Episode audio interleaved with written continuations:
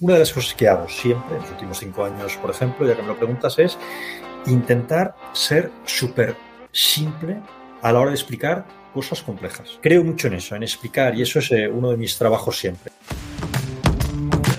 Bienvenido a Comunicar más que hablar. Soy Jesús Pérez Santiago y este es el podcast de los que quieren crear su propia audiencia. A través de mi lista en jesusperezsantiago.com barra secretos, de forma periódica comparto contigo análisis de los mejores podcasters y también sus secretos para alcanzar a millones de oyentes. Hay una cuestión que preocupa a muchísima gente y es el hecho de el qué dirán, de lo que pensarán de él. Uy, es que ahora mismo por ejemplo, estoy grabándome para un podcast, estoy hablando desde eh, mi forma de entender el mundo, estoy diciendo lo que yo pienso sobre determinadas cuestiones y el hecho de sentirse juzgado, pues es uno de los mayores miedos que tiene el ser humano. Aparte de comunicar en público, el hecho de sentirte juzgado de que de lo que pensarán de ti y el buscar muchas veces la aprobación de los demás hace que no te atrevas a comunicar. Bueno, eh, con el invitado de hoy, Enrique de Mora, que aparte de eh, ser consultor de, mm, de, ventas, de comunicación, ayuda a muchísimas empresas a, a que se muestren más humanas. Aparte de eso es divulgador, genera contenidos, genera multitud de contenidos, como puede ser directos en LinkedIn, como puede ser dar eh, charlas eh, pues inspiradoras, educacionales, donde lo que busca es que, bueno, cambiar el chip de las empresas, ¿no? Educarles para que realmente se den cuenta de las grandes oportunidades que hay para poder captar talento en las empresas, para poder comunicar mejor, para eh, tener una comunicación más sana, más natural, que desde el punto de vista de las organizaciones yo creo que es eh, vital, ¿no? El, el, hecho de estar en automático, de tener unos procedimientos burocráticos demasiado establecidos, hace que muchas veces las, eh, las empresas o las multinacionales se conviertan en algo eh, antihumano. ¿No? que realmente lo único que se busca es resultados, eh, duplicar la cartera de beneficios y resulta que tienes a los trabajadores quemados y no disfrutando del trabajo que yo creo que debería ser uno de nuestros principales objetivos, ¿no? El, eh, que el camino que estamos llevando, ¿no? El camino es corto, porque en cualquier día nos podemos morir. Eh, el hecho de llevarlo mejor y disfrutarlo, pues yo creo que es un, gran aliciente. Y de eso, de, vamos a descubrir cómo, cómo mm, Enrique ha, eh, ha, creado su propia marca personal, cómo ha conseguido empezar a divulgar, cómo ha cambiado su comunicación en los últimos años, cómo él lleva el tema de ventas, cómo atrae a clientes para que realmente confíen en él y, y acaben contratando sus, sus servicios. Y aparte de eso, pues vamos a conocer la parte más humana de Enrique. O sea que nada, bienvenido. Muy buenas. ¿Qué tal, Enrique? ¿Qué tal, Jesús? Nada, primero, muchas gracias por, por invitarme. Un placer estar aquí.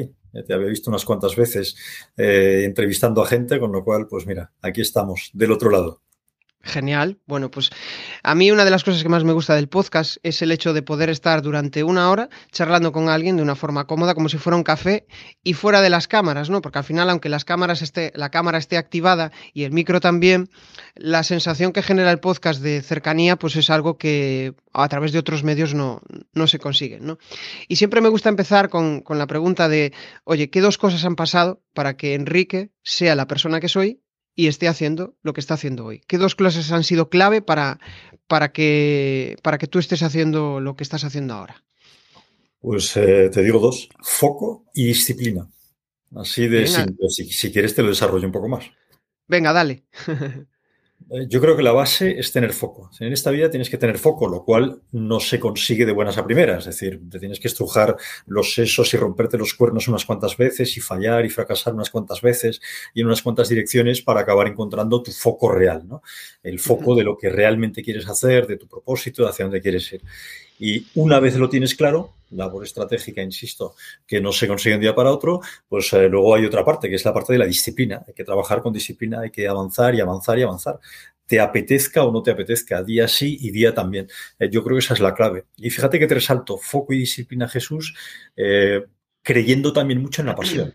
Pero creo que es todavía más, marca más la diferencia, la disciplina que la pasión. La pasión es fantástica, pero el saber cada día, aunque no te apetezca, hacer lo que tienes que hacer para acercarte hacia tu objetivo, eh, yo creo que es una forma fantástica. Es que yo creo, eh, coincido contigo en eso de lo de la pasión, ¿no? Yo que soy multipasional, o sea, eh, voy evolucionando en mis pasiones en función de aquello que me llama, ¿no? Pues ahora, eh, joder, el chat GPT, pues venga, vamos a probarlo. Y de repente puede ser tu pasión, igual durante unas semanas, pero llega un momento que dices, mmm, si yo no le doy cierta continuidad al uso de esta herramienta, pues me olvido de ella, ¿no? Em, y yo creo que es uno de los mayores retos, ¿no? Porque encontrar pasiones puede ser relativamente fácil, pero tener disciplina sobre esas pasiones para que no se convierta, porque es como que cuando la pasión se convierte en trabajo, pierde realmente ya la chicha, pierde el, joder, ahora ya es algo rutinario, ¿no? Pero el tener la dedicación completa de decir, pues venga, vamos a por ello, ahora he apostado por este proyecto, venga, tengo que, tengo que seguir eh, en, esta, en esta línea de trabajo, es, yo creo que es, eh, vamos, clave, ¿no? Yo, desde luego, lo veo así, es mi visión, puedo estar equivocado, ¿eh? pero creo que lo que realmente marca la diferencia es la disciplina, y cuando digo disciplina, eh, pues eh, equivale a decir perseverancia, a decir persistencia, como quieras decirlo, ¿no? Pero el, es lo que realmente marca la diferencia, porque como tú dices, yo también soy multipasional, me ha hecho gracia tu definición, Jesús, y creo profundamente en la pasión como motor de muchas cosas, pero lo complicado es lo otro. Lo complicado es estar ahí haciendo y haciendo y haciendo un día tras otro, no dos días, por ejemplo, publicar en redes sociales, ¿no? Para aquellos a los que les gusta hacerlo, ¿no? Eh, pretender tener éxito a base de dos o tres días hacer cosas y luego dejarlo, pues eh, es un camino equivocado, ¿no? Hay que seguir. Cualquier iniciativa que tomes en la vida requiere mucha disciplina, requiere ese esfuerzo continuado. Me estoy acordando del tema de las ventas, ¿no?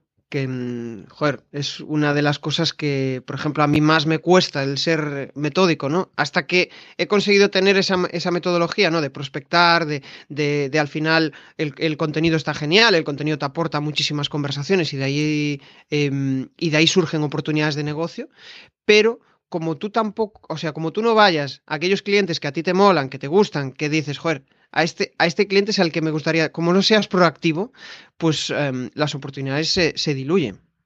Es que vender, vender tiene mucho que ver con la proactividad, lo tienes que saber hacer bien, por supuesto.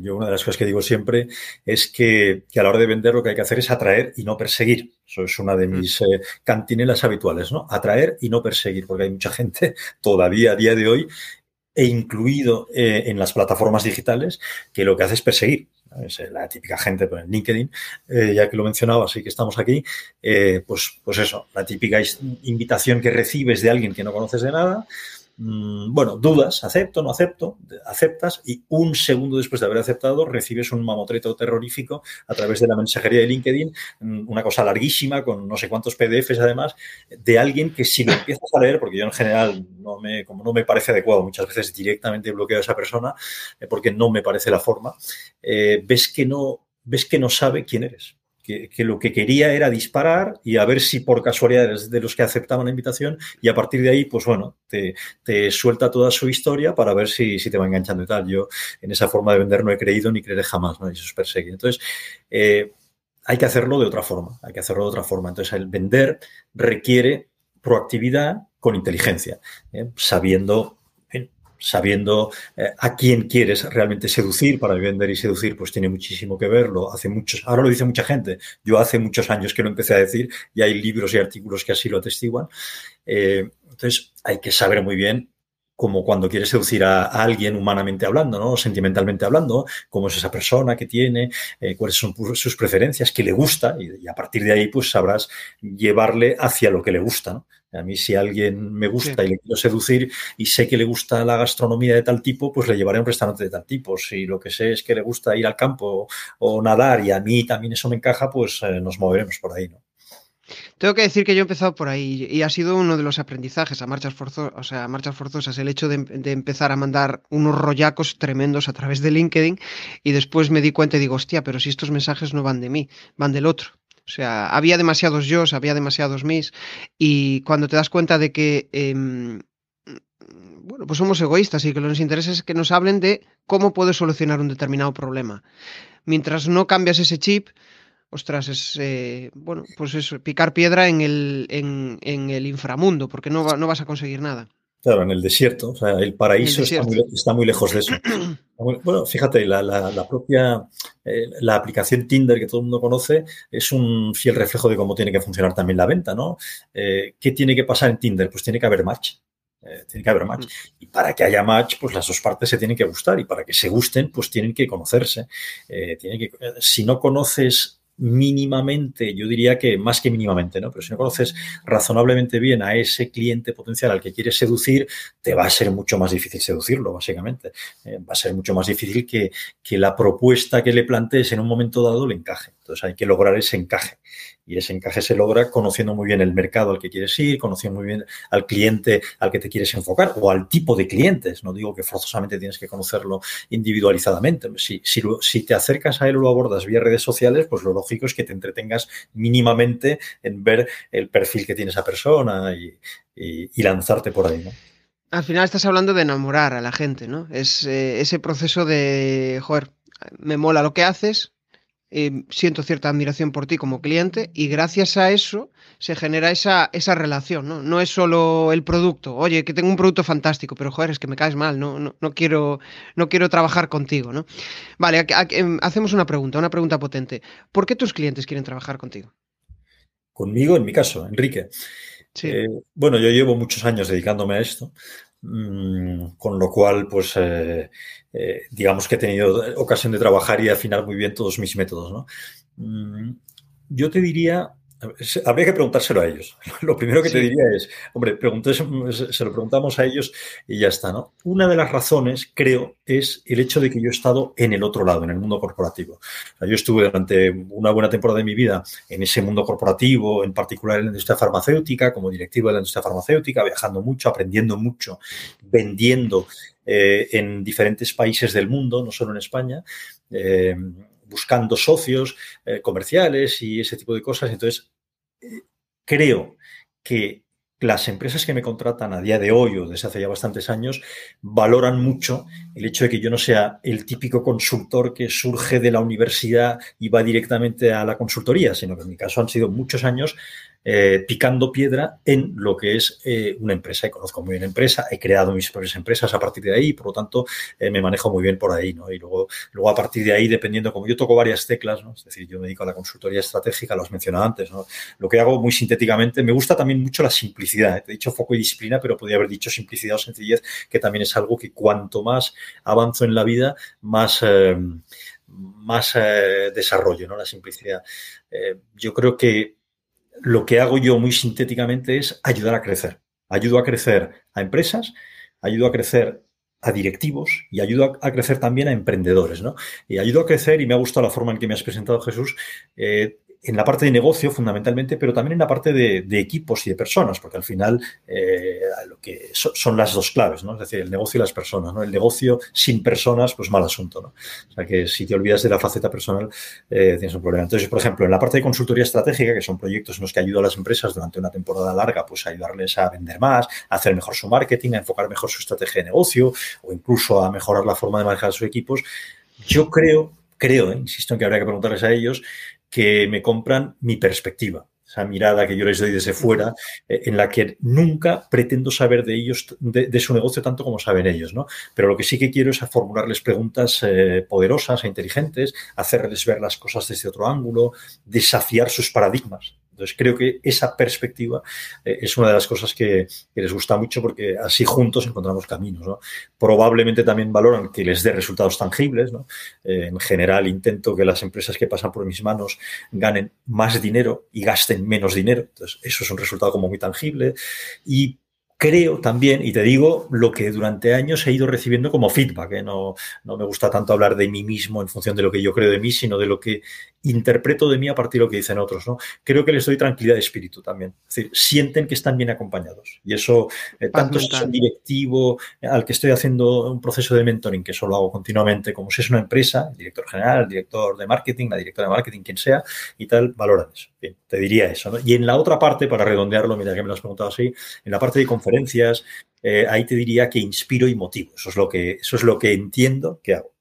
Vale, o sea, al final es como que tienes dos, dos públicos muy, muy bien diferenciados, ¿no? Por un lado, eh, los, el, ese público objetivo que es el que va a ver tus charlas, ¿no? Y que de ahí, pues, eh, al final generes ese embudo, por decirlo de alguna manera, que te atraiga clientes hacia el otro, que son empresas que realmente están preocupadas.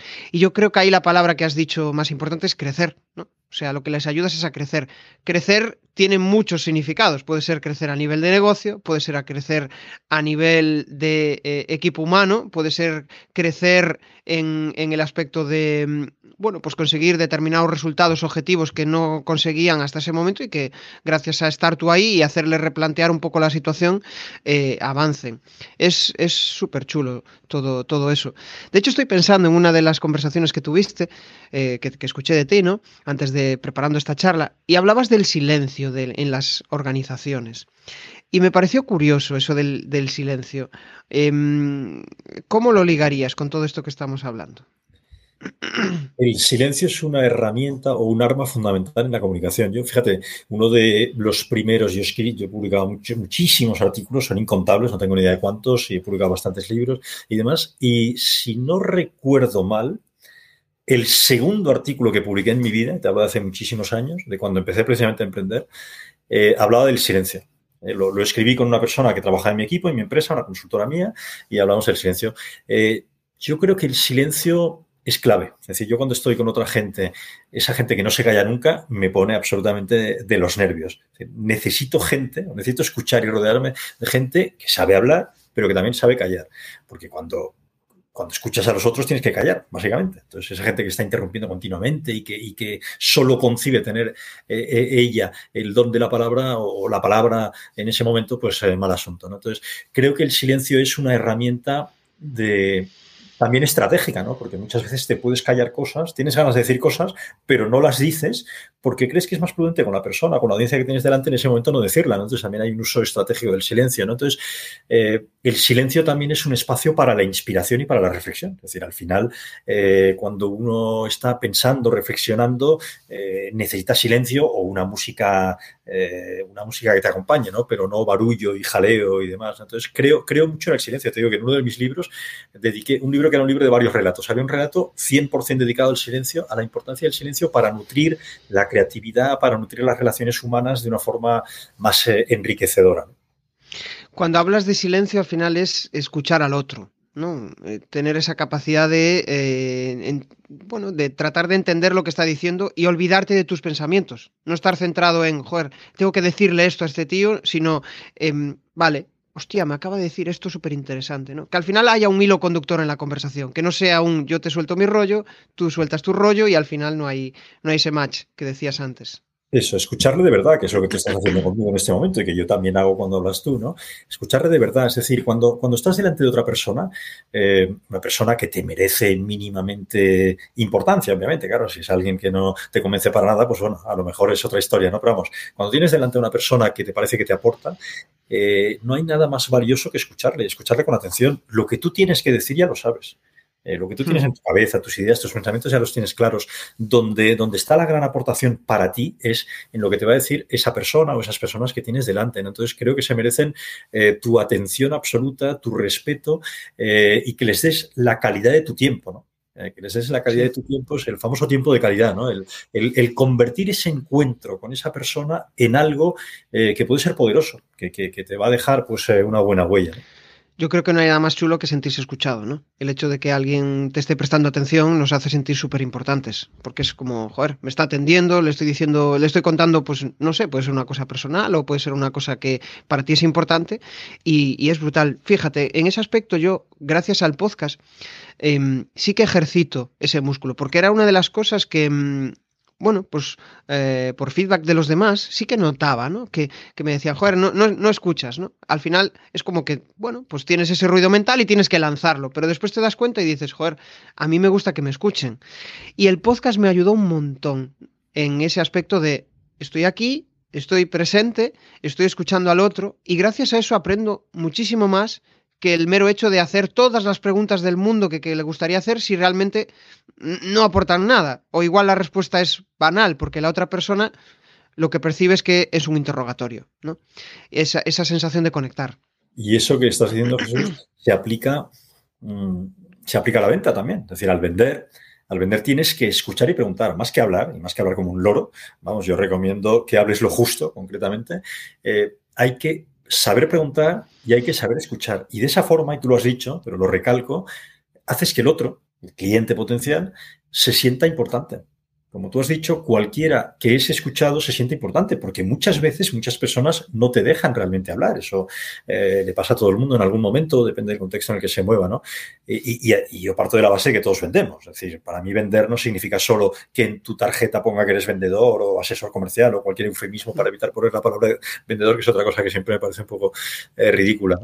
Eh, porque en España, en España y en América Latina parece que eso de vender es como es mal visto. En cambio, en Estados Unidos, en los países más avanzados en este tipo de cosas, lo tienen claro y es una labor que se hace con orgullo. ¿no? A mí me encanta vender y, creo que todos vendemos, ya te digo, es que todos vendemos. Entonces, estoy hablando de vender en un sentido amplio, en el sentido de comunicar, en el sentido de persuadir, de venderle una idea a alguien que tienes delante, un proyecto, lo que sea es que al final vender es eh, mostrar la ilusión que tienes por algo y, estar, estás convencido de que eso le aporta al que le vas a contar eso, pues yo qué sé. Joder, es que a mí el podcast me encanta, pues es que es verdad, me encanta porque he conseguido esto, esto y esto. Al final estás vendiendo esa ilusión, ¿no? El, el que te compre eso que, joder, has conseguido esto, pues mira, a mí también me gustaría conseguirlo. No es entruchar, no, es, oye, tienes un minuto que te voy a contar no sé qué. No, no, no, ahora no es el momento, ¿no? Em, entiendo que al final el hecho de, y ligándolo un poco con lo que estamos diciendo, ¿no? El hecho de hacer entrevistas, que tú también haces entrevistas, haces directos, pues has sacado varios aprendizajes en esto de la escucha, en esto de mejorar en comunicación. ¿Puedes contarnos así algo que, hayas visto, que hayas evolucionado? ¿Algún consejo que, que puedas compartir? Hombre, evoluciono permanentemente, eso, eso es fundamental. O sea, yo empecé, yo soy un apasionado de muchas cosas. Fíjate que mi, carrera universitaria es la biología y la biología es estudiar la vida. O sea que yo diría que en un, soy biólogo en un, sentido amplio. Estudio la vida, me encanta la vida eh, con todas sus cosas buenas y cosas malas, pero eso es la vida, ¿no? Eh, y, estoy aprendiendo y creo en la curiosidad como una herramienta profunda de, desarrollo personal. ¿no? Probablemente lo, mejor que uno puede hacer en esta vida es ser curioso en el buen sentido de la palabra curioso, es decir, de, que, de observar, de escuchar, de aprender, de rodearse de la gente adecuada, de ir a los lugares adecuados para, para lo que tú pretendes. ¿no? Entonces, yo empecé mm, con toda mi pasión por el mundo de la empresa y hace ya muchos años, cuando ya creé mi propio emprendimiento, que creé empresas con consultores y tengo equipos y demás, Mm, me di cuenta de la importancia de la comunicación. Siempre había creído en la comunicación, de hecho desde pequeñito a mí siempre me habían dicho, se habían fijado en la forma que yo tenía de, hablar, de, muy pequeño escribía relatos eh, para disfrute de mi, no sé si disfrute o tortura de mi familia, pero vamos, en general parecía como que me animaban, sigue, sigue, son muy divertidos, no sé qué, porque le metía siempre el humor, creo en el humor profundamente como una herramienta básica de la comunicación. No todo el mundo sabe utilizarlo, por lo tanto, el que no sepa utilizarlo, que no lo utilice, eso que también lo diría, o que lo vaya practicando a pequeñas dosis, ¿no? Entonces, mm, hace ya muchísimos años que me lancé a comunicar muchas cosas en este mundo, ¿no? En el mundo de la empresa, en el mundo de la venta, en el mundo de los negocios, y recuerdo muy bien y te hablo de hace muchos años, de cuando me tenía que enfrentar, claro, ya en el mundo corporativo estaba continuamente dando charlas a la empresa, a mi equipo, me iba a tal país y al equipo que teníamos ahí tenía que explicar según qué cosas. Y, recuerdo muy bien, por ejemplo, Jesús, el día en que hice un primer vídeo. La vez en que me grabé o que me grabaron la primera vez, nada más claro, me, hacen entrevistas, he aparecido y aparezco continuamente en muchos sitios, pero recuerdo la primera vez y la vi con, con, con horror. Mi voz, mi voz no me gustó nada no me gustó nada el oírla ahí enlatada, ¿no? Entonces, las primeras veces se aprende haciendo, tú lo has dicho en la introducción que has hecho, ¿no? Se aprende haciendo. Mm, la clave en esta vida es hacer. Entonces, te tienes que lanzar. Es como para hablar un idioma. Si quieres hablar un idioma que no es el tuyo, si no te lanzas, es que nunca lo vas a hablar. Entonces, para comunicar, ya sea a través de un vídeo, ya sea a través de un podcast, ya sea por escrito. Te tienes que lanzar y cuando escribes las primeras veces algo, por ejemplo, una publicación en cualquier red social, pues lo harás mucho peor que cuando lo escribes la décima vez o cuando lo escribes la décimo eh, quinta vez o la milésima vez, ¿no? Eh, ese, es el tema, ¿no? Ah, se aprende haciendo. Tal cual, estoy pensando también en mi primer vídeo, ¿no? y, y, o sea, yo me veía al día siguiente después de, haberme grabado y decía yo, joder, pero qué lento hablo, que no sé qué, ¿no? Esa, esa auto, autocrítica destructiva que no te aporta nada. Y es curioso como pasan los años y has interiorizado, em, yo por lo menos, ¿no? He interiorizado y digo, y te ves con cariño y dices, joder, mira qué guay me ha quedado esto, qué guay, ¿no? Es cuando realmente te atreves a hacerlo, persistes, persistes, eso te acerca hacia el objetivo que tú quieres conseguir, que en este caso pues, puede ser crear un proyecto, eh, sentirte mejor comunicando, conseguir eh, persuadir con tu comunicación. Al final, cada uno tiene sus objetivos, ¿no? Y, cuando ves que evolucionas, es como que te sientes súper realizado, porque dices, joder, fíjate, ahora soy capaz de estar aquí delante de la cámara grabándome, que antes tenía un miedo terrible, me, estaba criticando mi voz, estaba criticando mi forma de moverme, mi forma de no sé qué, y ahora me veo desde el cariño. Es, yo creo que es de las cosas, de los mayores aprendizajes de, de todo esto. El momento crítico, la palabra crítica es lanzarse. Hay que atreverse a lanzarse. Si te lanzas, eh, ahí ya sales, tú comentábamos antes, ¿no? Antes de entrar en el directo, mm, hablabas de la zona de confort. A mí la expresión zona de confort no me ha gustado nunca, porque además creo que es una expresión falsa, la dice todo el mundo y la decimos todos, ¿eh?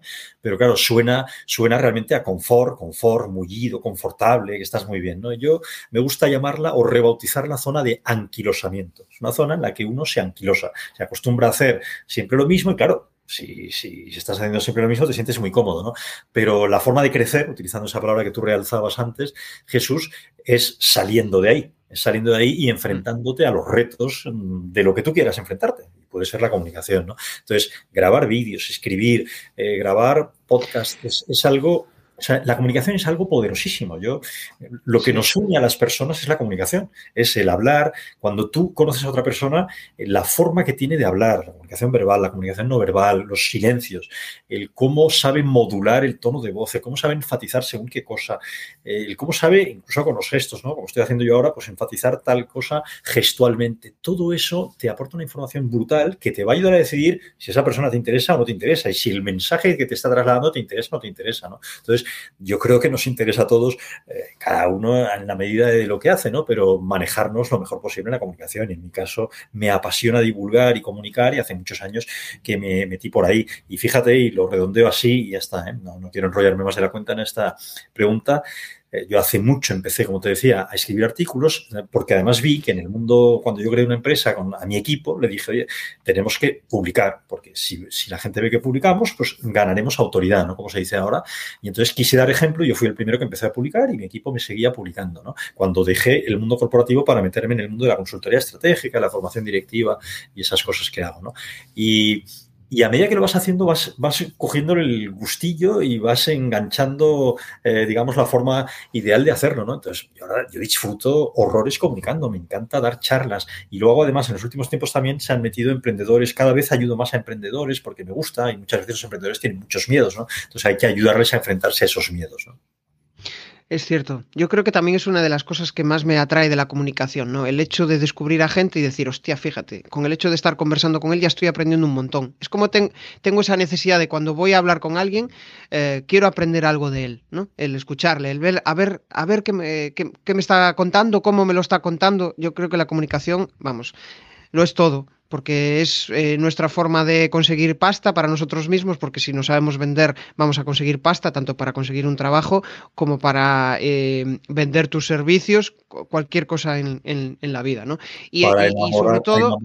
perdona, para enamorar a tu pareja, también. Para, para, convencer a tus hijos de que hagan tal cosa. Eh, lo necesitas Incluso para tu diálogo interno, que eso también es comunicación, que a veces nos olvidamos de ese, de ese diálogo, ¿no? Y por supervivencia nuestro diálogo interno pues no suele ser vamos, el mejor consejero muchas veces. Y ahí es donde tú tienes que, bueno, pues eh, educarlo, ¿no? De eso hablaremos después. Y, em, joder, hablábamos de lo de las entrevistas y ahí voy a, voy a ahondar un poco más sobre eso. ¿Qué haces tú para hacer mejores entrevistas? ¿Qué es lo que más eh, dirías que, te hace mm, avanzar y hacer mejores entrevistas? Algo previo, fundamental, es la puntería. La puntería de elegir a quién entrevistas. Eh, no entrevisto a cualquiera que pase por delante de mis narices en la calle o, en LinkedIn, por decírtelo así, ¿no? Jesús, como, como, te sucede a ti, ¿no? Sino que lo primero es estrategia. Eh, yo qué quiero proyectar a través de estas entrevistas en LinkedIn, ¿no? En particular, que es a lo que te estás refiriendo. Eh, entonces, dentro de mi foco que, al que mencionaba antes, de mi propósito, de ese mundo de los negocios que, que me gusta, el mundo de la empresa y el mundo de la comunicación, pues bueno, elijo a gente que me parece relevante, ¿no? Entonces, mucha puntería primero. Y luego en las entrevistas en sí, me las preparo, creo que hay que prepararlas, creo, en la, creo muchísimo en fluir y en que sea todo natural. Es, horrible, y tú lo has dicho al principio, cuando ves algo que es enlatado, encorsetado, eso es terrible y hay que, hay que huir de eso, ¿no? Es decir, hay que buscar la autenticidad y la naturalidad. Pero una entrevista hay que preparársela mínimamente. Tienes, estoy diciendo muchas veces el verbo, el adverbio mínimamente. Eh, tienes que preparar las preguntas, una decena de preguntas, ¿eh? media docena, una decena de preguntas. Luego las harás todas o no las harás, pero eso ya te ayuda a ir eh, poniendo los cimientos del éxito de la entrevista. Y luego tienes, pues eso, que escuchar mucho lo que te dice la otra persona y saber, cómo hacen los buenos periodistas, la técnica de la repregunta, ¿no? Eh, y saber preguntar a partir de lo que te está diciendo el entrevistado, ¿no? Es decir, que tú tienes tu guion de 10 preguntas y no es, ah, como ya me ha contestado, me parece la pregunta 1, paso a la 2, no, ha dicho algo muy interesante y eso me permite intercalar una pregunta que no tenía prevista antes de la segunda, ¿no? Eh, entonces, creo mucho en eso y luego en este espacio llamado LinkedIn, eh, en mi caso lo utilizo mucho, me encanta interactuar yo siempre interactúo en las conferencias que doy, en, las formaciones que doy en las empresas, en todas partes, en los eventos que yo monto en LinkedIn. Entonces, interactuar, lograr que el público, que la audiencia que tienes intervenga, ¿eh? como ahora, por ejemplo, Tere, que está hablándonos por aquí, Tere, nuestra amiga gallega como tú. Eh, de pues, Vigo. Claro, de Vigo, pues eh, Vigo, que es de donde es siniestro total, uno de mis referentes en el mundo musical, porque a mí la música me fascina también.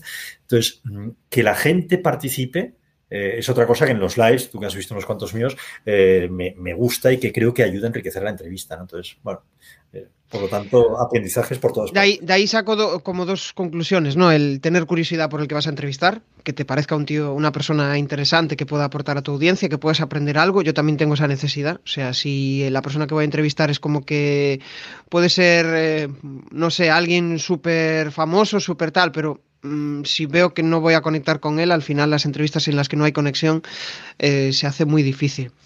¿Cómo, ¿Cómo, sobrellevas tú ese tipo de entrevistas? Que a veces pues, notas que no fluye del, todo, ¿no? Yo, yo, por ejemplo, es una de las cosas que a veces me cuesta, ¿no? Porque es como que trato de conectar con otra persona, pero bueno, pues puedes no ser interesante para el otro.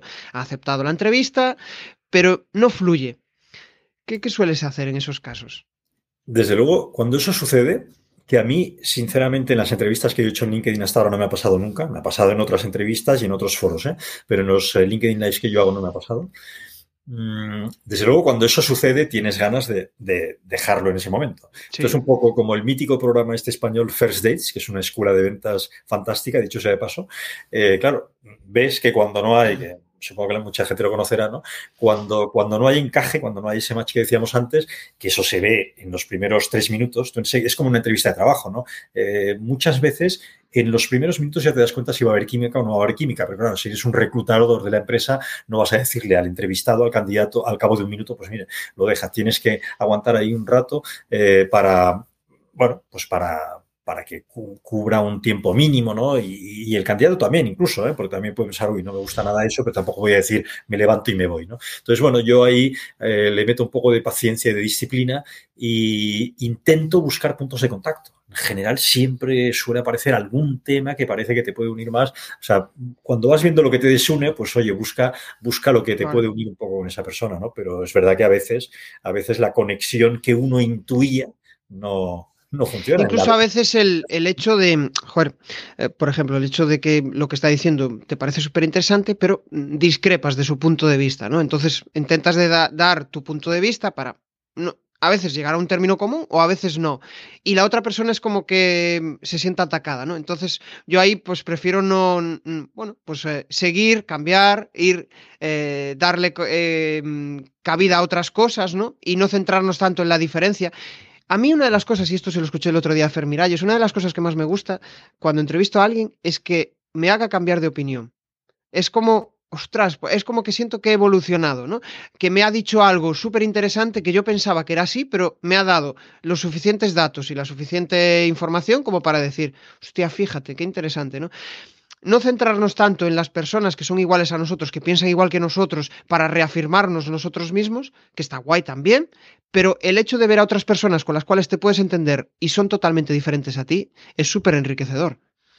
Totalmente, eso en, el mundo empresarial, bueno, en cualquier mundo, ¿no? Pero vamos, en el empresarial es eh, súper recomendable, vamos, yo lo recomiendo habitualmente y lo he intentado hacer siempre en mis propios equipos, tener gente muy diferente, porque si lo que tienes es una serie de personas que lo único que van a hacer es aplaudir, Sí, es como muy, muy gratificante, ¿no? Que te digan, oh, qué bien, qué bien lo haces y que estoy de acuerdo siempre, ¿no? Pero claro, hay que sospechar de la gente que te dice siempre que está de acuerdo contigo, ¿no? Es mucho más interesante tener gente que tiene puntos de vista diferentes y entonces con apertura mental por ambas partes mm, vas logrando evolucionar como tú decías, ¿no? Fíjate que lo que estamos diciendo ahora, eh, Jesús estaba pensando en la persuasión, que es algo indisolublemente unido a la venta, ¿no? Persuadir a alguien es hacerle cambiar en algo es hacerle cambiar un punto de vista. Es que algo en lo que, en general, ¿eh? algo en lo que él, pues, eh, a lo mejor no había pensado, tú se lo haces ver, o algo en lo que él había pensado de una forma, desde el punto de vista A, tú se lo haces ver desde el punto de vista B, ¿no?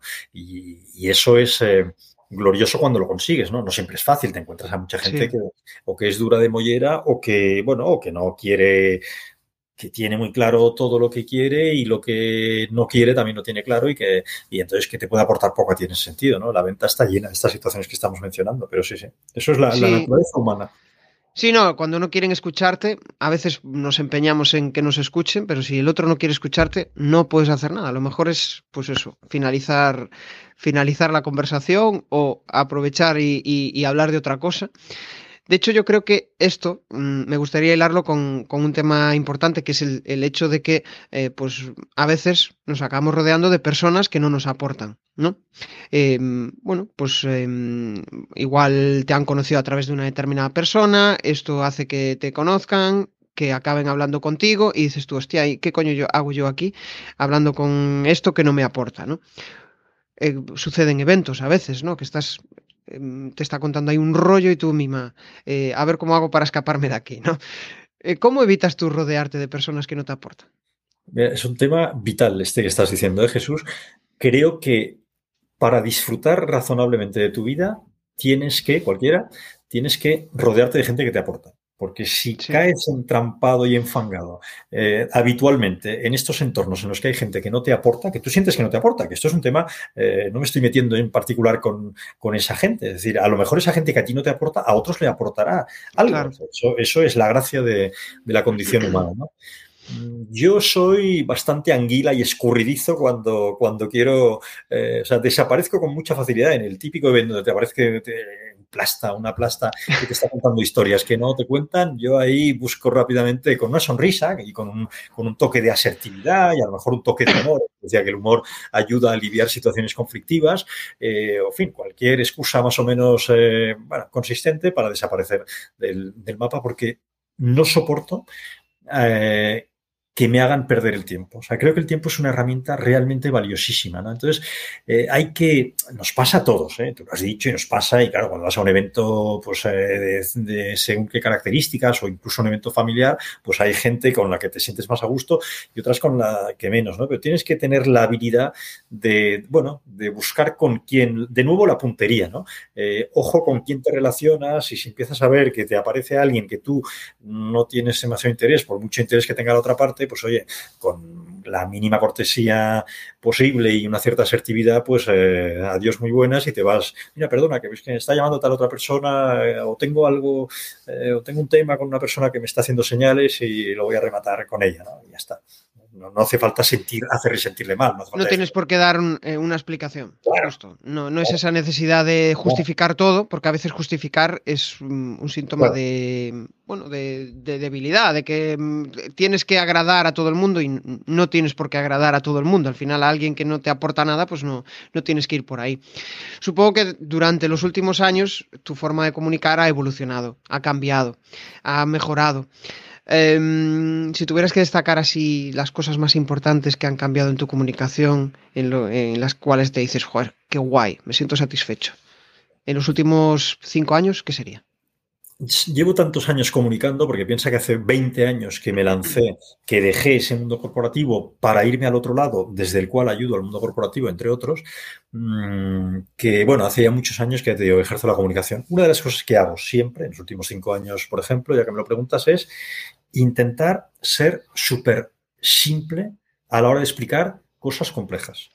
Eh, creo mucho en la importancia de saber explicarle a quien tienes delante, sea quien sea, de una forma sencilla, sin un lenguaje eh, lleno de tecnicismos y barroco y rococó, casi te diría, de explicarle lo que sea. Evidentemente, cuanto más eh, eh, sencilla es la persona que tienes delante, más lo tienes que hacer, ¿no? Pero creo que hay que hacerlo en general. Es decir, a mí esa gente que se llena la boca diciendo, estás yo estoy en el mundo de los negocios y en el mundo del marketing y de las ventas. En el mundo del marketing en particular, pues el anglicismo eh, siempre está por ahí y es un poco inevitable, ¿no? Pero si lo tienes que hacer, explica lo que es. Yo, yo cualquier libro que, eh, cualquier libro que escribo, cuando pongo una palabreja rara, siempre explico en qué consiste. Entonces, creo mucho en eso, en explicar, y eso es eh, uno de mis trabajos siempre, explicar a la hora de comunicar, el explicar de forma al prepararlo, preparar una charla, preparar una entrevista, preparar lo que sea, cómo puedo explicar esta cosa, este concepto profundo y complejo y sofisticado de una forma sencilla. Es como rebajar, es como rebajar al mínimo lo que quieres expresar, ¿no? Pues voy a hablarle como a un niño de cinco años. Y en función del público y de cómo vaya avanzando la charla, pues puedo igual complejizar un poco más mi comunicación. Voy sofisticando mi comunicación en base al feedback que voy recibiendo de, mi público, ¿no?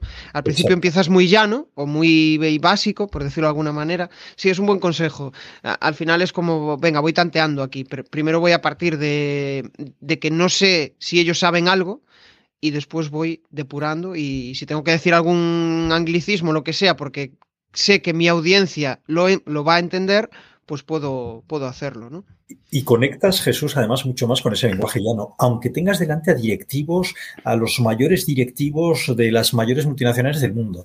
Eh, yo creo que al final todo el mundo agradece esa simplicidad, todo el mundo, menos alguno, eh, alguno de esos que, le parece lo contrario, pero, pero la mayoría de la gente eh, prefiere ese lenguaje más llano, más directo, donde a lo mejor recurres a cosas de nuestra vida diaria, aunque estés hablando de, de negocios, pues ilustrarlo, que es otra de mis características, es otra de las cosas en las que me empeño siempre en evolucionar, ¿no? Ir eh, reforzando lo que digo eh, con elementos de la vida diaria o de la cultura, pero que son accesibles a todo el mundo, eh, cosas que nos gustan en general. Y luego otra cosa que hago, dos cosas más que hago en la comunicación y que intento siempre esforzarme en mejorar son ejemplos, casos reales, ejemplos y casos reales, es decir, cualquier cosa que digas eh, intenta demostrarla y eso sirve también para la venta y para la comunicación en general. O sea, no, la teoría, la teoría sirve como la base previa, pero todo se tiene que llevar a la práctica. El mundo es de los que hacen, no de los que dicen. Entonces, demuestra lo que estás diciendo, susténtalo, apóyalo con ejemplos concretos que saben que sabes que van a llegar a la audiencia, ¿no? Y luego lo que te decía del humor, ¿no? El toque del humor, a mí en general yo soy, yo puedo ser un, tío muy serio, muchas veces, depende de quién tengo delante, si yo no quiero abrirme demasiado, me verá como alguien muy serio, si me sigue desde hace un tiempo y me lee y lee libros míos y me ha visto en conferencias, sabe que en algún momento u otro sale un toque de humor, utilizo bastante la ironía, eh, creo en el humor como un elemento claro de llegar a la otra parte. De hecho, escuché una charla tuya mm, donde empezabas muy, muy serio y de repente lanzaste una frase, no recuerdo, incluía una palabrota, ¿no? Y, y, de repente se oye una sonrisa del público, ¿no? Es súper chulo ese, ese cambio, ¿no? Ese, oye, que os estoy dando mi cercanía, que soy una persona normal, que soy un, tío cercano, que no quiero... Es súper guay ver esos, esos toques de humor. Em, yo creo que a los dos nos gusta el tema de la comunicación natural, el de mostrarnos tal como somos, porque a la larga el hecho de ejercer determinados personajes eh, pasa factura a nivel personal, a nivel mental, a nivel eh, en, todos los aspectos, o incluso lo que decíamos, que te acabas rodeando de personas que no te, que no te aportan. ¿no? ¿Qué opinas de los podcasts en este sentido? Creo que es una herramienta brutal. Creo que, creo que dos formatos que lo están petando desde hace ya unos cuantos años son el vídeo y el podcast. los, seres humanos somos, eh, una de las cosas que yo que soy biólogo eh, y que escribí además un libro llamado Animaladas, donde hablaba de lo que podemos aprender los humanos de los animales, eh, fíjate, y entonces utilizaba especies, animales salvajes, los lobos, los elefantes, en fin, especies mm, atractivas para, para, extraer aprendizajes. Entonces, una de las cosas que nos diferencia con los, con los animales es precisamente la comunicación hablada en la comunicación hablada y escrita. Eso es una gran diferencia. Entonces, como seres humanos, eh, somos seres profundamente audiovisuales. Lo que vemos en vídeo y lo que oímos, y lo que oímos y vemos al mismo tiempo, eh, nos llama mucho más la atención que lo que leemos. a mí me encanta leer y me encanta escribir y creo profundamente también en esa otra faceta de la comunicación que es la, la, comunicación escrita, ¿no? Pero creo realmente que lo hablado y lo visto eh, llega más. Por lo tanto, el podcast y el, y el vídeo son los dos formatos que están arrasando por eso. Y el podcast además tiene la gran ventaja de que, por ejemplo, si estás conduciendo o estás haciendo eh, otra labor, pues eh, puedes estar escuchándolo. El vídeo es más difícil, lo puedes estar escuchando sin verlo, ¿no?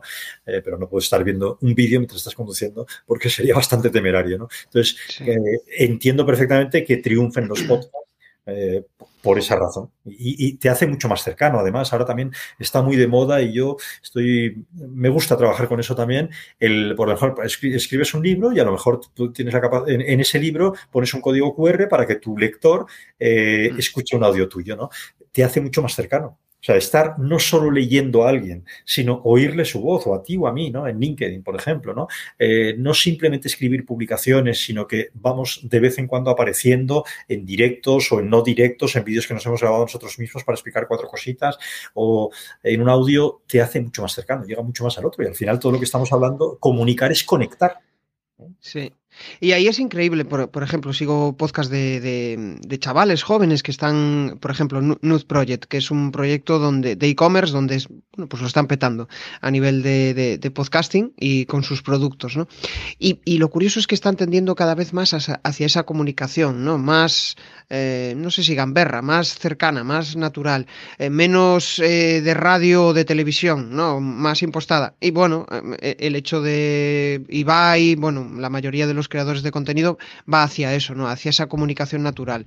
Y mm, a mí me gusta, tengo que reconocer que me gusta. ¿Por qué? Porque no me gusta ver una versión impostada de los demás, ¿no? La, realidad, em, cuando te la enseñan tal como es, pues mucho mejor, ¿no? Siempre con un lado, obviamente, eh, de, crecimiento, ¿no? No desde la que ahora también se lleva mucho el tema de la vulnerabilidad, pero a veces la vulnerabilidad eh, la, equivocamos con estar eh, llorando todos los días o mostrando tus penas a todo el mundo. Yo creo que mostrar las penas, pero si ya has superado esa fase, es decir, si ya realmente, em, bueno, no sé, es como la, impresión de que las penas, pues cuéntalas en privado si quieres, pero después eh, yo lo que quiero sacar aprendizajes, es, mi, visión. Quiero sacar, oye, ¿qué aprendizaje has sacado de em, mostrarte vulnerable? Este. Perfecto, ¿no? Bueno, ¿hacia dónde quiero ir con esto? Que me, que me estoy enrollando. Em, creo que para el negocio es clave el hecho de que detrás haya una persona humana alguien que muestre. Y el hecho de que, por ejemplo, esta marca, Nude Project, tenga a dos personas relevantes que entrevistan a otras personas interesantes, hace que su marca muestre sus valores, o incluso como Pepe Martín con, con eh, Minimalist Brand, em, hace que muestre tal como es esa persona y la gente dice, joder, me mola este tío, me, mola lo que hace, voy a probar su ropa, venga, ¿no? Em, en este aspecto, ¿cuál crees que es la cosa que hace que tu negocio funcione? Relacionado con todo esto de la comunicación, de la divulgación. ¿Qué es lo que has visto que, hace que funcione tu, negocio? Yo, creo, e insisto, Jesús, en que en mi caso ya son bastantes años haciéndolo, creo que es mi probablemente mi propia trayectoria y el boca oreja que va funcionando mucho. La credibilidad. O sea, yo creo que al vender, al vender la credibilidad es fundamental. O sea, entre otras cosas, fíjate, esto lo digo yo muchas veces, ¿no? Cuando estás vendiendo algo, eh, no ocultes, este es un consejo que yo daría, ¿no? ya que le has puesto un título espectacular al, al, live ¿no? de, de, lo del sí, de cómo conseguir el sí, no ocultes los posibles defectos de tu propuesta, de lo que estás intentando vender. Yo creo que exponer la parte no tan buena de lo que estás intentando vender si la otra persona que tienes delante, el interlocutor, la audiencia, es inteligente, te lo va a agradecer. Eso te va a dar un plus de credibilidad. Yo creo que en mi caso son ya muchos años, pues eh, quiero creer, eh, quiero creer, hablando de credibilidad, que con esa credibilidad, con esos resultados que van consiguiendo las empresas, y entonces que hace que, haya unos que se lo dicen a otros y que, oye, luego me escribe uno y me dice, oye, es que tal persona me ha dicho que has hecho esto en su empresa o que ha estado en una conferencia por aquí y tal, aparte de verme en Ike. Que fíjate que en mi caso yo era antes muy presencial muy presencial, hacía cosas, es decir, hace años, por ejemplo, que me lancé en Twitter, hace ya muchos años, LinkedIn me, me di de alta, o sea, abrí la cuenta en el año 2010, pero no fue en el caso de LinkedIn en particular, Twitter sí que hacía cosas en su día, ahora hago mucho menos, eh, pero fue en plena pandemia, en pleno confinamiento, cuando dejé de viajar. Yo he viajado siempre mucho por trabajo y por placer, eh, lo cual es una forma también de aprender mucho de la vida. Y entonces ahí dejé de viajar mm, radicalmente como todo el mundo y pensé, ¿y si empiezo a curiosear un poco LinkedIn? ¿no? Y estuve un par de meses curioseando en LinkedIn y viendo a gente que lo hacía de una forma que me parecía muy interesante, empecé a conectar con gente y ahí empecé a, eh, a mostrarme activo en LinkedIn pero no, no es una cosa que llevar haciendo muchos años, ¿no? Y eso parece que funcionó, creo que entre otras cosas Jesús también, porque capitalicé todo lo que venía haciendo antes, ¿no? Claro, soy un tío que ha escrito libros, que ha dado conferencias y tal, con lo cual, pues bueno, hay gente por ahí que me conoce, ¿no? Entonces eso, eso mmm, repercutió en la parte digital. Entonces, claro, el hecho. Hmm. Claro. Eh, el hecho de tener autoridad, una autoridad ya ganada, previa, eso hace que, bueno, pues que, que, todo sea más fácil. Ya has dado pasos, no has empezado desde cero, ¿no? Que ya tenías una marca personal creada, has tenido que trasladarla al online y, y ahí generar una nueva, una nueva audiencia. Entiendo que es, eh, estás explorando siempre nuevas vías para dar visibilidad y generar negocio. Desvélanos, ¿en qué estás metido? ¿Qué nuevas vías exploras eh, para, para eso, para dar más visibilidad a tu negocio? Bueno, aparte de, de, LinkedIn en particular, también estoy en Instagram. En Instagram, pues pongo un poco más cosas más mías de vez en cuando. O sea, hago, mi Instagram es muy de negocio, pero, pero soy más cercano. Hago cosas que en LinkedIn hago menos, aunque en LinkedIn creo y también lo hago de vez en cuando. El otro día me dio por ahí, ¿no? Publiqué una, hice una publicación sobre mi madre, que falleció hace dos años, eh, fruto del coronavirus. Lo que pasa es que no quise decirlo en la publicación, no puse, eh, no puse ese dato para nada, pero hablé de su forma de comunicar y, comunicar, y conectar con las personas eh, y es una publicación que tuvo éxito, ¿no? Es decir, que LinkedIn también admite, en contra de lo que tanta gente cree, muchas publicaciones de cariz personal. Si lo haces, yo creo que desde la autenticidad, no impostadamente y sin pasarse, estoy 100% de acuerdo con lo que decías antes, en lo de la vulnerabilidad. Ahora está muy de moda la vulnerabilidad, pero, pero sin pasarse. Bueno, pues, pues eh, eso, LinkedIn, Instagram, también tengo un canal de YouTube. Eh, publico muchos artículos y voy publicando pues eh, libros cada cierto tiempo y todo eso me da mucha visibilidad eh, o me da bastante visibilidad, en fin, mucha es un poco excesivo, ¿no? Eh, el boca oreja es, creo que es fundamental en mi caso, y, en, y, me preguntas por cosas nuevas, pues mira, estoy decidiendo monetizar precisamente toda la parte digital y me, he arrancado recientemente por ese camino y además de hacer, y lo seguiré haciendo y lo hago encantado, ¿eh? eventos y entrevistas y cosas, eh, pues eh, aportando valor y sin cobrar por ello, en diciembre arranqué ya, creé un, la primera edición de un evento que llamé la nueva venta, evento online, o sea, nombre muy sencillo, primera edición, un evento de pago donde la gente que quería y que se fue sumando, lo estuve anunciando durante las semanas anteriores a través de las redes sociales, de, LinkedIn sobre todo y de Instagram, como te decía, y algo en Twitter. Y bueno, y ahí empecé a, a monetizar también negocios de tipo. Y como funcionó muy bien, pues ya fruto de eso ha surgido un grupo de los que estaban ahí con los que estoy haciendo otras cosas. Esas ya ni las difundo porque es un grupo, un grupo ya creado y ahora en, en marzo, en la, segunda quincena, en la segunda quincena de marzo, el 23 de marzo concretamente, todavía no lo he lanzado, voy a hacer la segunda edición de ese evento de la nueva venta, ¿no? Entonces, eh, monetizando, es decir, eh, me he lanzado por la monetización digital. ¿no? Y eso, mucho LinkedIn, mucho Instagram, un poquito de YouTube y, y también medios físicos y medios, y medios eh, digitales de divulgación. Hay, claro. hay, hay plataformas para hacerlo también al final es como que tienes diversificada esa captación de leads, ¿no? Pues llegan por LinkedIn, llega por Instagram, llega por eh, multitud de, vías. ¿Y cuál es esa? O sea, si tuvieras que decir la, la, mejor estrategia para captar los leads, la que a ti te mejor te funciona, para que pasen de ser personas que te acaban de ver a llegar a ser clientes, ¿cuál dirías que es? Eh, LinkedIn está empezando a tener un papel fundamental en esta historia. Y mira, y, ahí vuelvo a la palabra foco que hablábamos antes, ¿no?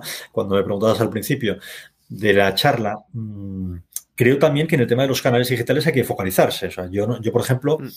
Facebook nunca me ha gustado, nunca, no, no es mi estilo, nunca me ha gustado. Llegué a abrir una cuenta porque me recomendaron a, vivamente que la abriera, ¿no?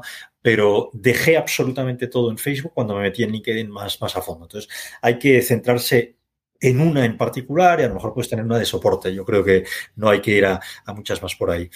Mm, LinkedIn me está funcionando fantásticamente bien, más allá de ese canal presencial mío. Bueno, luego también tengo una pues eso, mi, base de datos eh, histórica del mundo de las empresas y de los directivos, donde, donde voy manteniendo contacto con ellos. ¿no? Eso ya hace muchos años que lo hago. Eh, no me he atrevido a hacer eso que hacen algunos, y oí la entrevista que le hiciste a Isra Bravo, a los reyes del email diario, que es una estrategia que tiene su gracia, que además la, observo, la exploro y la estoy analizando y, está claro que algunos lo hacen muy bien, lo hacen muy bien y Luis Mongemalo lo hace muy bien. Luego hay otros que probablemente no lo hacen tan bien. Entonces, em, pero que yo tengo esa base de datos mía, con de gente mía desde hace muchos años a los que les voy comentando alguna cosa eh, por ahí también. Entonces, creo que sí, creo que tienes que saber cuál es tu estrategia principal. Y en mi caso, más allá de todas las relaciones presenciales y el networking, porque al final vender también, vender puedes vender de muchas formas. Puedes vender prospectando telefónicamente si te sientes cómodo, es probablemente lo más difícil. Lo puedes hacer también eh, creando reuniones eh, físicas, lo puedes hacer atrayendo con contenidos a través de las redes sociales y lo puedes hacer en eventos de networking. Yo me siento muy cómodo en los últimos tiempos desde que desde el confinamiento. Eso es fruto de la pandemia a través de las redes sociales y creo que ahí hay un, terreno brutal, pero brutal, donde yo voy consiguiendo leads y cada vez más de una forma brutal, de gente que me sigue. Además, pasa una cosa interesante, Jesús, que muchas veces ves que gente que te contacta para contratarte algo, te han estado siguiendo durante mucho tiempo. A lo mejor han estado un año viéndote publicaciones en LinkedIn y no han dicho nunca ni, ni siquiera las han recomendado. Y de repente. un solo like. Exacto. Eso, eso. y, te, dicen, y a, lo mejor ni siquiera like, ¿eh? Y te dicen, llevo un año viendo lo que escribes y lo que publicas y tus audios y tal, y me parece súper interesante, me gustaría hablar contigo para tal proyecto, ¿no? Y Me tiene pasado. Eso pasa, pasa. Y, y, cuanto mejor lo haces, al final es un círculo virtuoso, ¿no? Vas aprendiendo a hacerlo y lo vas haciendo así. O sea, creo muchísimo en el potencial de LinkedIn para vender en particular, sabiendo ¿eh? recuerdo lo que te acabo de decir de la charla tuya con Isra Bravo, sabiendo perfectamente, en fin, esto es un clásico, que claro, ahí no, ojo, el negocio tienes que sacarlo fuera de ahí. Es que el otro día hablaba con, con José Luis Gallardo precisamente de eso, el que es el Scopy escribe para, escribe para otros y Em, él me hablaba de que mm, la tendencia es fijarnos solo en, los likes, en, eh, vale, los likes son cojonudos para dar visibilidad a, los, a las publicaciones, ¿no? Porque al final alcanzas a más gente. Pero de repente miras posts que no tienen demasiados likes y dices tú, hostia, fíjate, me han reproducido mil personas. Eso es el dato importante. Si ha, ha alcanzado el, volumen mínimo que tú consideras para, para, de visualizaciones. Y la mayoría de la gente que te compra no, no te da like. Al final el que te da like es el, aquella persona que le gusta lo que, lo que estás haciendo. Eh, igual es em, un colaborador o es una persona que probablemente no te comparta. ¿Sabes por qué? Porque a veces hay mucha gente que le da vergüenza eh, que le vean relacionado con una determinada persona, ¿no? Eh, eh, funciona, funcionamos así como personas, entonces... O, también, o también, es así, pero también puede ser porque a lo mejor es un empleado de una empresa y entonces eh, poner el like durante el día, digamos en horario, vamos a decir, de oficina, a pesar de que yo creo que los tiempos ahora son mucho más digitales y ya mucha gente teletrabaja y nos movemos entre lo físico y lo digital, ¿no? De ahí lo digital, pues a lo mejor le parece que alguien le va a decir, oye, que he visto que has ido poniendo muchos likes en estas publicaciones, eh, pero tú a la hora de trabajar, ¿qué haces? ¿no? Lo cual me parece también, si se lo dijeran, me parece una cosa bastante terrible. Pero sí. sí. sí. Tal cual. Bueno, no sé si te ha pasado lo mismo que a mí, pero se me ha pasado el tiempo volando, lo estoy pasando en grande en la charla. En la charla vamos a entrar en la fase final, las cuatro preguntas incómodas, y aquí te pido bien que me respondas con una frase o con eh, una palabra. La primera, tu mayor aprendizaje de vida. Que hay que estar siempre aprendiendo. Fíjate que es eh, reiterativo con una pregunta, ¿no? Pero que, que la vida es aprender siempre, que no es aprender cuando sales en el colegio en la universidad y luego ya trabajar, no, no, que tienes que aprender continuamente que la vida va de aprendizaje continuo. Genial. ¿Qué significa para ti ruido mental? Mm, desorden, jaleo, mm, algo que evito siempre que puedo, porque hay mucho ruido mental producido por el ruido ambiental producido a su vez por otras personas que son personas que no te aportan nada. Entonces, yo estoy obsesionado en separar, eh, me estoy enrollando más de la cuenta, eh, pero en separar el ruido del no ruido y del silencio. Yo necesito silencio para crear, para pensar, para entender, para ayudar. Qué bueno eso. Eh, una cosa que te quitarías de tu vida. Yo creo que varias, pero bueno, intento cada vez hacer más lo que siempre he querido. Relaciones sociales que no me aportan nada. O sea, no tengo más remedio todavía. Realmente voy a muy pocas cosas a las que no quiero ir. Es una de las ventajas cuando uno va creciendo, ¿no? Pero mm, lo llevaría a cero. O sea, esto, esto me recuerda, no, sé dónde lo vi, no sé si fue con José Mota o eh, que, hablaba de dos ancianos, ¿no? Que tenían 80 años y a él, o sea, le importaba absolutamente igual lo que pensaran de él, era como en plan, joder, mañana me puedo morir y, y, iba solo a aquello que le motivaba, porque era, hostia, mis minutos son contados, solo voy a aquello que me, que me, aporta. Voy a conversar con Manolo porque eh, me voy a sentir cómodo, ¿no? Yo creo que nos deberíamos de muchas veces sentir viejos y pensar que esto es finito y, y, no tanto que, bueno, pues tenemos, eh, vamos, una vida, una vida infinita. La siguiente pregunta, un reto para los próximos 12 meses. Divertirme. Divertirme y aprender. Eh, lo relaciono con la primera pregunta también. Divertirme y aprender. Divertirme a aprender en el plano digital, eh, digital, físico y digital en el que te decía. O sea, yo disfruto mucho en los últimos tiempos en el mundo digital de forma comedida también. Tienes que saber controlarlo, pues estás todo el día, eh, digamos que tengo, tengo la doble vida y me siento cómodo en el mundo presencial y en el mundo digital. Entonces, aprender y disfrutar y aprender y divertirme.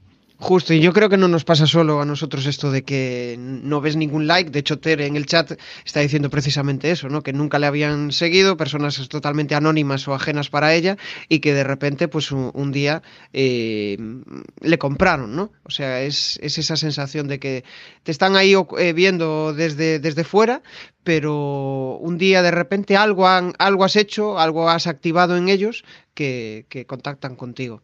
Hmm, eso, es así. Eso nuestros oyentes, eh, Jesús, que estén en el mundo de los negocios, que quieran vender, lo tienen que tener clarísimo. Foco y disciplina. Y si vas publicando, atraes, atraer en vez de perseguir, y de repente te aparecen por ahí opciones que nunca te hubieras imaginado.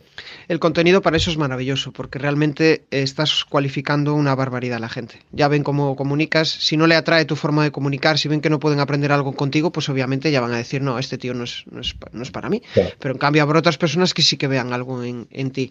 O sea que nada, eh, compártenos tus coordenadas y con esto pues ya nos vamos a despedir. Bueno, yo creo que, cualquiera que quiera conectar conmigo, seguirme conmigo, LinkedIn es la, principal plataforma para hacerlo. Ya he mencionado también antes Instagram, por ahí. Eh, y si alguien se quiere añadir a mi canal de YouTube, canal de YouTube Enrique de Mora, ahí pues voy publicando vídeos generalmente cortos eh, con temas variados del mundo de la comunicación, de los negocios. Genial. Bueno, pues también enviarle un saludo desde aquí a los que habéis estado en directo. Gracias, Tere, por, tus aportaciones. Y que si tengo que dar una reflexión final de, lo que hemos visto, pues quizá me quedaría con, oye, aprovecha, aprovecha porque esto es eh, finito.